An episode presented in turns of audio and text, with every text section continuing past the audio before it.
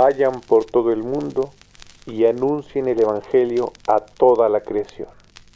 Esta fue la última petición que nos hizo Jesús antes de subir al cielo. Echamos las redes en las redes. Echamos las redes en las redes.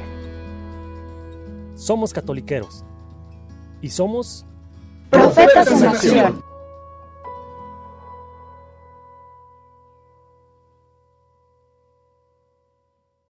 Cinco razones para ser cristiano hoy. Pero ¿por qué cinco razones? ¿No sería suficiente una sola? La de que porque en Cristo está la salvación.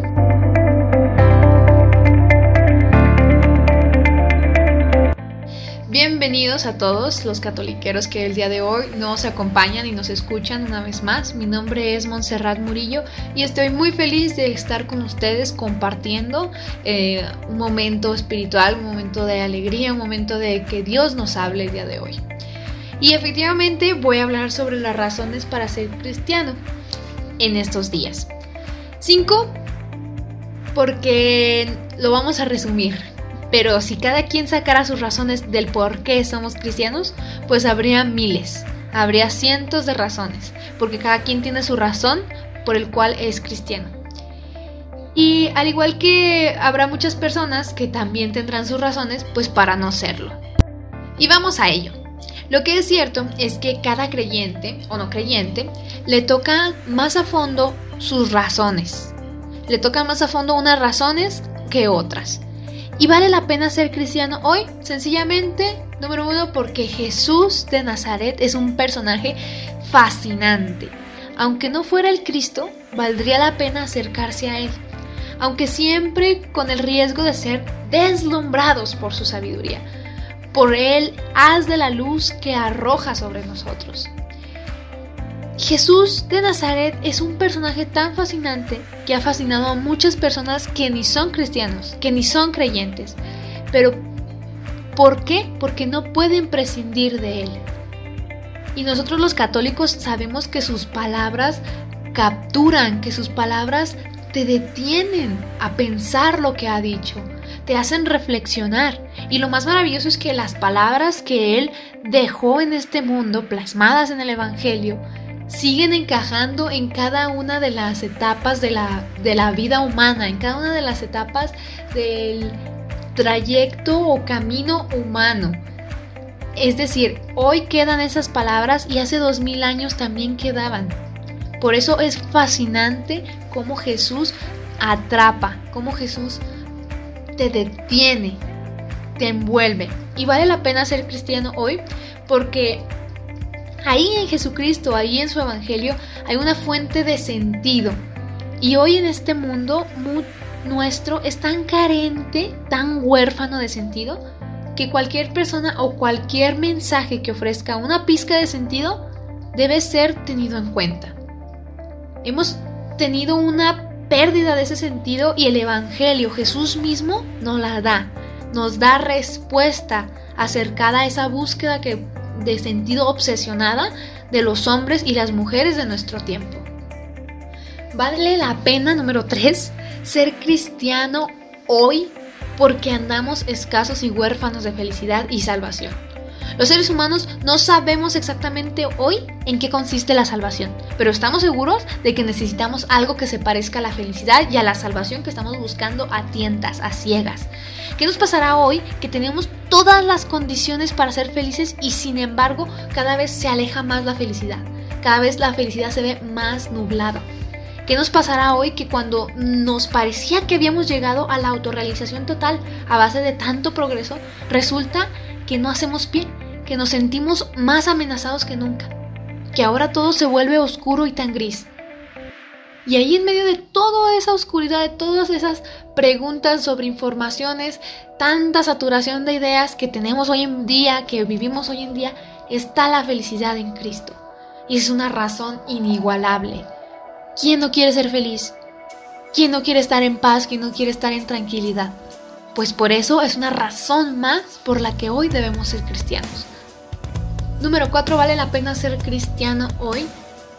Porque vivimos en un mundo indiferente, en un mundo egoísta y estamos tan escasos de fraternidad y sonoridad porque nos faltan ambientes comunitarios, porque hay que apoyar todo lo que sea posible a las demás personas, ser solidarios con los pueblos. La cultura actual tiene en su haber conquistas maravillosas, pero también tiene en su deber lagunas muy serias. Por ejemplo, en una cultura cada vez más individualista que arroja a muchas personas en la soledad y el aislamiento y a la larga en una cierta depresión existencial, nunca tan interconectados y nunca tan incomunicados. Imagínense qué fuertes son estas palabras. Nunca habíamos estado tan conectados y tan incomunicados. Vale la pena ser cristiano para luchar a brazo partido, evangelio en mano y en el corazón contra esta lacra de individualismo y esta enfermedad de la soledad y la depresión que está atacando tan gravemente a todos nuestros alrededores. Y es porque no vivimos en comunidad, porque no sabemos mirar con los ojos de Cristo a los demás, porque no aceptamos que somos cristianos y que un cristiano apoya a su prójimo y que un cristiano vive en comunidad, no vive solo. Él apoya a su comunidad, él apoya a su pueblo. Por eso es una razón para ser cristiano, porque somos apoyo y también podemos recibir apoyo. Y última, última razón, vale la pena ser cristiano hoy para luchar con todas las fuerzas por causas tan nobles y tan necesarias como son la causa de la justicia, la causa de los derechos, la causa de los pobres y excluidos. Vale la pena ser cristiano porque uno lo da todo por defender a quien lo necesita. Uno lo da todo por defender al que está más débil. Porque de hecho esta fue la recomendación que los apóstoles le hicieron a Pablo. Le dijeron, solo nos dijeron que no nos olvidáramos de los pobres. Entonces esto debería ser la señal de identidad de los cristianos, que no se te olviden los pobres, que identifiquen a un cristiano porque está ayudando a un indefenso. Ha de ser cristiano ese hombre porque le está dando la mano a ese indefenso. Ha de ser cristiano ese hombre porque tiene la alegría en su cara. Ha de ser cristiano esa mujer porque se le ve la ayuda en sus manos. Porque ellos, los pobres, los indefensos, son los destinatarios del Evangelio. Y nosotros somos los portadores del Evangelio. Los que vamos a ir a llevarlo. ¿Cuál fue la razón que más te convenció a ti? ¿Cuál fue? ¿O cuál es tu razón que tienes? A mí me encanta la de que Jesús le da sentido a nuestras vidas. Porque yo creo que sin sentido no podríamos caminar, no podríamos avanzar, no podríamos tener una meta. Y Jesús le da ese sentido a nuestra vida para saber qué hacemos aquí. ¿Qué hacemos y cuál es nuestra misión en esta vida? Porque solo si Jesús te da el sentido en tu vida puedes entender cuál es el plan que Él tiene para ti. Y cuando Él le da sentido a tu vida, las tristezas se te olvidan, las angustias, las depresiones, todo se te olvida. Y cuando Jesús es el sentido en tu vida, viene la felicidad. Y esa es otra razón por la cual me encanta ser cristiana, católica. Porque Jesús da la felicidad. Y cuando Jesús te da la felicidad a ti mismo, puedes repartirle a los demás felicidad. Puedes ayudar a los demás. Porque hay un sentido en tu vida. Porque tienes la felicidad y la certeza de que lo que buscas es la salvación. ¿Qué razón te convence más a ti? ¿Qué razón tienes para ser cristiano hoy?